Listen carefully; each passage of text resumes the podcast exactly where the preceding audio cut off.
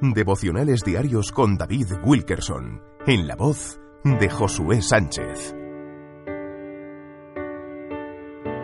Los mensajes proféticos de Isaías se escuchaban por toda la nación. Durante ese tiempo hubo grandes reuniones religiosas, con coros, con orquestas, con personas que llenaban eh, el templo. Las personas tenían un amplio conocimiento de las escrituras y guardaban todas las ordenanzas. Sin embargo, a pesar de toda esa actividad religiosa, había una atmósfera de muerte.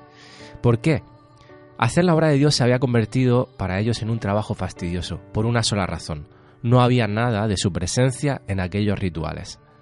El profeta Miqueas habló por Dios diciendo: Pueblo mío, ¿qué te he hecho o en qué te he molestado? Responde contra mí. Esto está en Miqueas 6:3. El Señor estaba haciendo una punzante pregunta a su pueblo.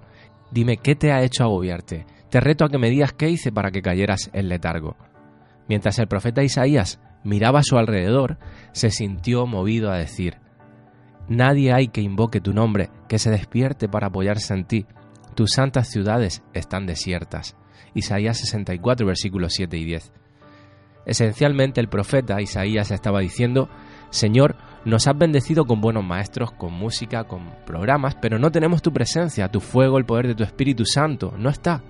No veo a nadie clamando, Señor, rasga los cielos, baja y danos tu toque. Amado, lo que quiero decir es, ¿qué cuadro de la Iglesia de Cristo en la actualidad?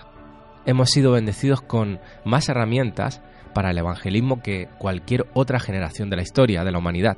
Tenemos más medios de comunicación para proclamar el Evangelio, más libros, sitios web, programas de radio, televisión, como nunca antes. Sin embargo, es muy raro salir de un servicio de la iglesia de hoy diciendo, he sido avivado, me siento vivo otra vez por haber estado en la casa de Dios, en pocas palabras, hay muy poco poder del Espíritu Santo que esté operando en la mayor parte de la Iglesia. En mi opinión, nos falta el clamor de Isaías diciendo, Señor, revélate, toca a tu pueblo una vez más. Devocionales diarios con David Wilkerson en la voz de Josué Sánchez.